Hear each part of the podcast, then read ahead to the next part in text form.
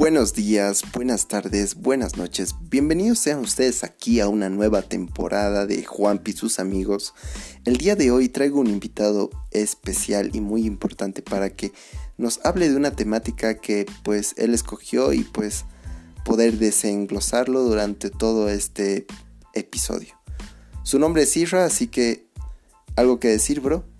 Hola, ¿qué tal? ¿Cómo están? Mi nombre es Isra y estoy agradecido de estar acá con ustedes, de poder hablar con Juanpi, también con ustedes. Y espero que este capítulo les sea de su agrado. Ok, dinos en primicia, ¿qué es lo que nos has traído hoy día para poder hablar, amigo? Eh, hoy quiero hablar de la esperanza. Ok, me parece muy bien. ¿Y tú qué crees que es la esperanza? Como primer punto. La esperanza es como el saber que vas a lograr algo. Em, más que todo es la confianza de lograr alguna cosa o que se realice algo que nosotros deseamos. Lo que en la iglesia le llamaríamos fe, ¿no?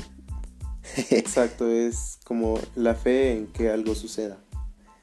Ok, ¿y cuántas veces crees que la esperanza está situada entre nosotros, en nuestra vida cotidiana, en nuestro vivir.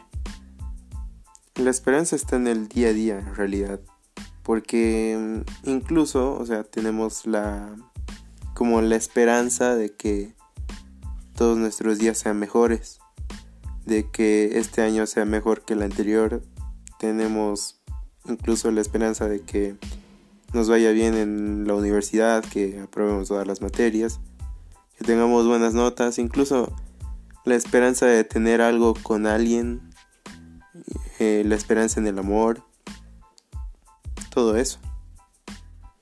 Uy, sí, te pones a pensar y dices, ¿cuánto quisiera que mañana mi mamá haga, no sé, un pique macho y no una sopa de quinoa? La esperanza yo creo que se va a basar en un punto básico y es el que tú dices, ¿no? Esa, ese esperar algo o que pase algo, ¿no? Y me gustaría entrar a esta temática de cuántas veces tú te has sentido esperanzado por algo y específicamente, no sé, vamos a poner un punto, un ejemplo, en el amor, por ejemplo. En el amor yo creo que me he sentido pocas veces em, esperanzados, más que todo creo que solo en una relación de las que tuve me sentí bastante esperanzado. Y es eso, o sea, el corazón mismo te dice de que sigas ahí por más de todo lo que ha pasado, es un instinto. Es un sentimiento, como diría, ¿no? Es un sentimiento, exacto. Porque tú tienes el presentimiento de que algo lindo puede pasar de dentro de todo lo malo que a veces puede pasar entre dos personas. Y, eso es lo bonito y malo de la esperanza. Eh, la esperanza es de doble filo. Porque mientras que tú estás pensando en tener algo o en realizar algo con alguna persona, ¿qué pasa si la otra persona no, no quiere eso? O por ejemplo, todo el tiempo que tú estás con esa esperanza, sientes bajones, em, es un tiempo de subidas y bajadas, porque te pones a pensar mucho en si va a pasar, algunos días estás feliz porque sabes que va a pasar, porque tu mente, tu corazón te lo dice, y hay otros días que te pones a pensar en la realidad y de que es casi de que es poco probable de que pase. Pero em, cuando al final lo logras es uno de los sentimientos más lindos. El objetivo está cumplido no sí. sí y es verdad la esperanza nos lleva a sentirnos completos cuando eh, llega ese momento no ¿Cuántas veces nosotros hemos dicho eh, en el micro, wow, ella es muy linda y quisiera que fuera, no sé, mi chica, en primera instancia, ¿no? y después se baja del micro y pues ya se rompió toda tu esperanza, ¿no? Como ejemplo. O cuántas veces nos ha pasado que parte de ese sentimiento que tú hablas, también obviamente hay una decisión y si no han visto el podcast sobre que el amor es una decisión en estos aspectos, pues los invito a, que lo escuchen, ¿no? O síganme en mis redes sociales. Nada, mentira. Juan Pablo González Cruz. y una barra Entonces, parte de ese sentimiento, ¿no? El amor. Después ya es una decisión. Y hay pequeñas partes en una relación que son estas como que mini esperanzas de que la persona cambie. ¿Cuántas veces nos hemos sentido así? ¿Cuántas veces te ha pasado a ti, amigo, que estás a punto de estallar y llega el momento, llega ese momento de esperanza que tanto estás soñando y que cambia todo drásticamente? No sé si te ha pasado, pero en caso que sí, ¿cómo te has sentido? Sí, me pasó em, un tiempo... Pasaron cosas difíciles y cosas que probablemente por las que una pareja normal hubiera terminado, pero ambos teníamos esperanza en que podíamos lograr algo después de eso. Entonces lo logramos y creo que el amor aumentó demasiado. El sentimiento fue creciendo gracias a eso. Incluso incrementó la confianza, todo, todo al respecto. Partiendo de una decisión de que ella lo estaba haciendo por ti, ¿no? En ese, en ese momento. Entonces nos cuestionamos lo opuesto, ¿no? Ahora. Y es que ¿cuándo crees que hay que dejar esa esperanza a un lado? Cuando ya todo acaba. Tal vez es algo que yo no podría estar diciéndolo porque no es lo que pasa en estos momentos. Pero yo creo que cuando todo acaba, la esperanza también acaba. Bueno, dependiendo también de la pareja, ¿no? Porque ¿qué pasa si él o ella, eh, o bueno, uno, uno de los dos pierde la esperanza y el otro sigue ahí? Esa persona sigue esperando y por más de que pase el tiempo, aún sigue con la esperanza de que o vuelvan o que el destino los, los vuelva a unir en, en un largo tiempo o incluso en otra vida, como se podría decir. Y eso es lo doloroso, ¿no? Yo creo que sí, una persona pierde la esperanza cuando se da cuenta que ya ha esperado mucho. Y quizás esa esperanza, con un poco más de esperanza, bien trabalenguas todo esto, pero el significado es que pasa algo, tú te trabas esa esperanza, lo terminas ahí y pasa lo que la consecuencia, ¿no? De lo que habías hablado antes. ¿Qué hubiera pasado? Porque tú ya has acabado en ese momento y lo que pasa pues es el destino o lo que quieras llamarlo pero lo que nos fatiga ahí en ese momento es decir, ¿qué hubiera pasado si en este caso yo hubiera seguido? Y es ahí donde comienza eh, lo que yo llamaría un estancamiento de la persona. Quizás sí hubiera pasado, ¿no? Es lo lindo. Quizás sí la otra persona se hubiera arriesgado. Tal vez por eso igual las, como dicen algunas personas, el, el somos casi algo que una relación duele más porque nos ponemos a pensar y decimos, ¿y si hubiera pasado? Sí hubiera, tal vez sí hubiera pasado, ¿no? Pero date cuenta que, obviamente en cada relación es diferente, pero date cuenta que hay factores que tú tienes que analizar, ponerlos en la balanza y decir, bueno, hasta aquí llegué. Esto soy yo y esto es lo que he dado, ¿no? Es algo de lo que a veces no nos damos cuenta. Yo mismo me doy cuenta de que ya debería dejarlo a un lado. Y, y eso está mal porque nos hace daño. Nos puede hacer daño. A Juanpi no sé si le habrá pasado, pero es algo que, creo que sí a todas las personas alguna vez nos ha pasado. Creo que con nuestro primer amor más que todo. Porque es el que nos marcó o incluso con las relaciones que al final no se dieron, con el casi estuvimos. Eso creo que también es algo doloroso.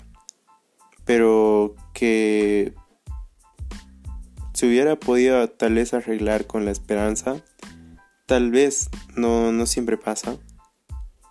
Pero a veces cuando damos mucho de nosotros, la otra persona igual acepta eso, se da cuenta y, y empieza a dar mucho de sí misma.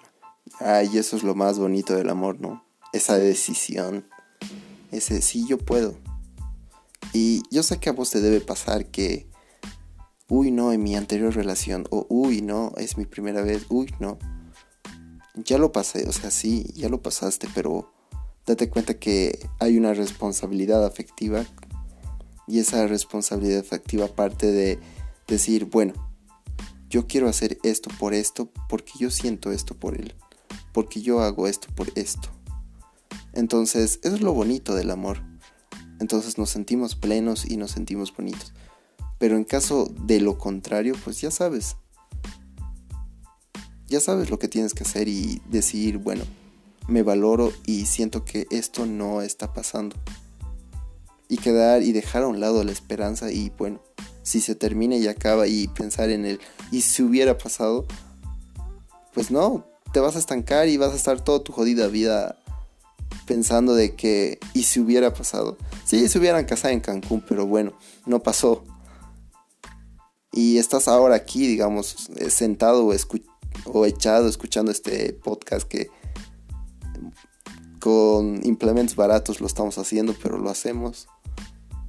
Y, y, es lo bonito porque si vives el presente, te vas a dar cuenta que hay otras cosas, que el destino te va a traer nuevas cosas. Ya has pasado por esto varias veces. Y si no, pues te invito a que lo intentes. Pero, como te digo, cada relación es diferente, ¿no?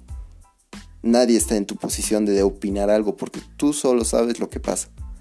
Pero como consejo de de piolín, como diría. No te ajustes la correa. Mm, reflexiona y date cuenta qué está pasando contigo. Y ya.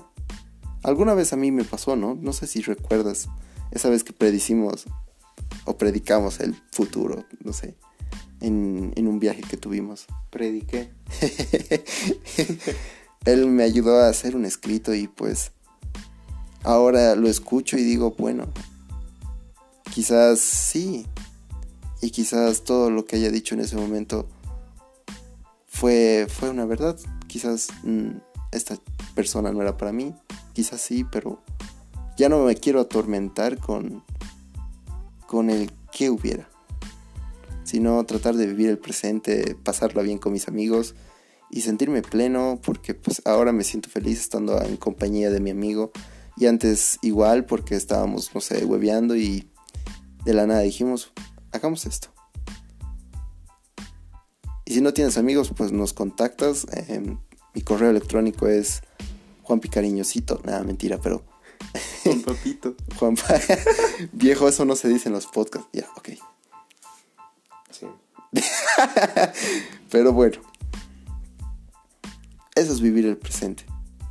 Ya el destino dirá si los vuelves a encontrar o quizás encuentres a alguien mejor.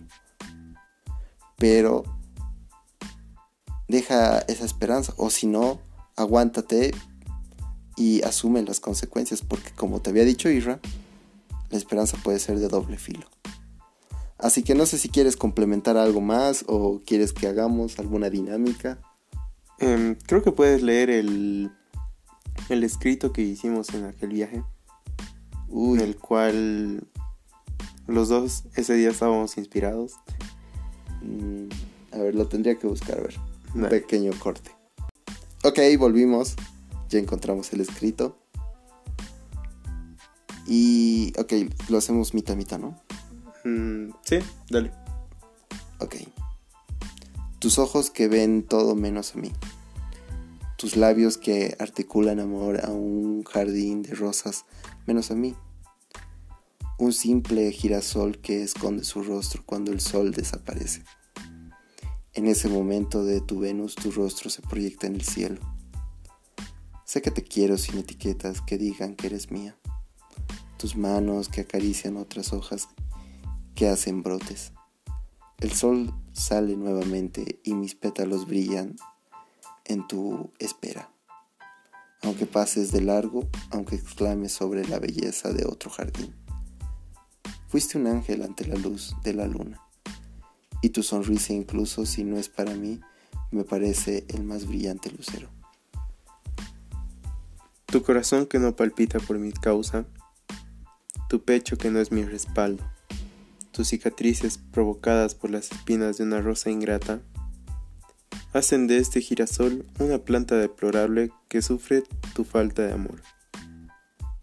La noche cae y debo esconderme nuevamente con la esperanza de un nuevo amanecer, para poder verte otra vez con esos tus ojos que lo ven todo menos a mí. Y sí, qué feo sentirse estancado. Pero es tu decisión. Miles de personas ya han pasado por esto y pues si tú estás pasando algo así, pues date cuenta, amiga. O date cuenta, amigo. No quieres ser ese girasol. Y si quieres, pues asume la responsabilidad de seguir con la esperanza. Eso es todo por hoy. Muchas gracias por la visita, amigo. Gracias a ustedes por la visita. Gracias a, a, vos por abrirme las puertas de tu casa, de tu cuarto. Es una oficina, amigo. ¿Qué te pasa?